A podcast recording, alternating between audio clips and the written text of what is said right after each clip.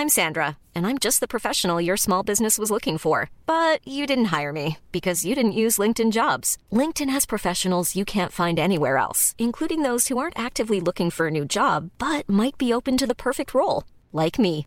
In a given month, over 70% of LinkedIn users don't visit other leading job sites. So if you're not looking on LinkedIn, you'll miss out on great candidates like Sandra. Start hiring professionals like a professional. Post your free job on linkedin.com/people today.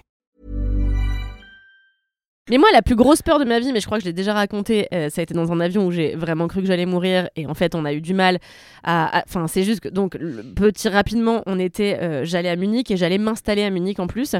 Et en fait, on est arrivé, c'était la tempête à Munich et euh, quand on a commencé à descendre, moi j'ai passé ma vie dans les avions, petite, je n'étais que dans des avions et j'avais jamais eu peur jusqu'à ce jour-là et je sais. À quelle vitesse à peu près doit descendre un avion En tout cas, je le sais pas, euh, je saurais Oui. pas dire Mais tu je dans le sens, le feeling. tu vois.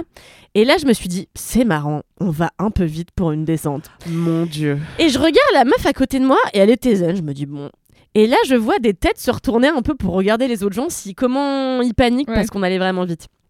Et en fait, au dernier moment, c'est-à-dire quand on a vraiment vu que on allait euh, arriver et que ça ne ralentissait pas, la- le, le pilote décide de remettre les gaz. Ce qui se fait en fait. Mais moi, déjà, je ne comprends pas comment le, le capitaine n'est pas euh, supposé dire aux passagers va y avoir une remise des gaz. Donc ne paniquez pas, c'est normal, on a l'habitude, ça arrive souvent.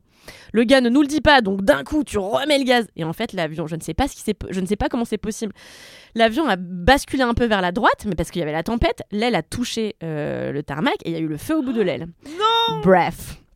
Et donc on a remis les gaz et le feu s'est éteint tout de suite. C'est des étincelles, tu vois, ça prend et puis Mhm. ça, ça a arrêté.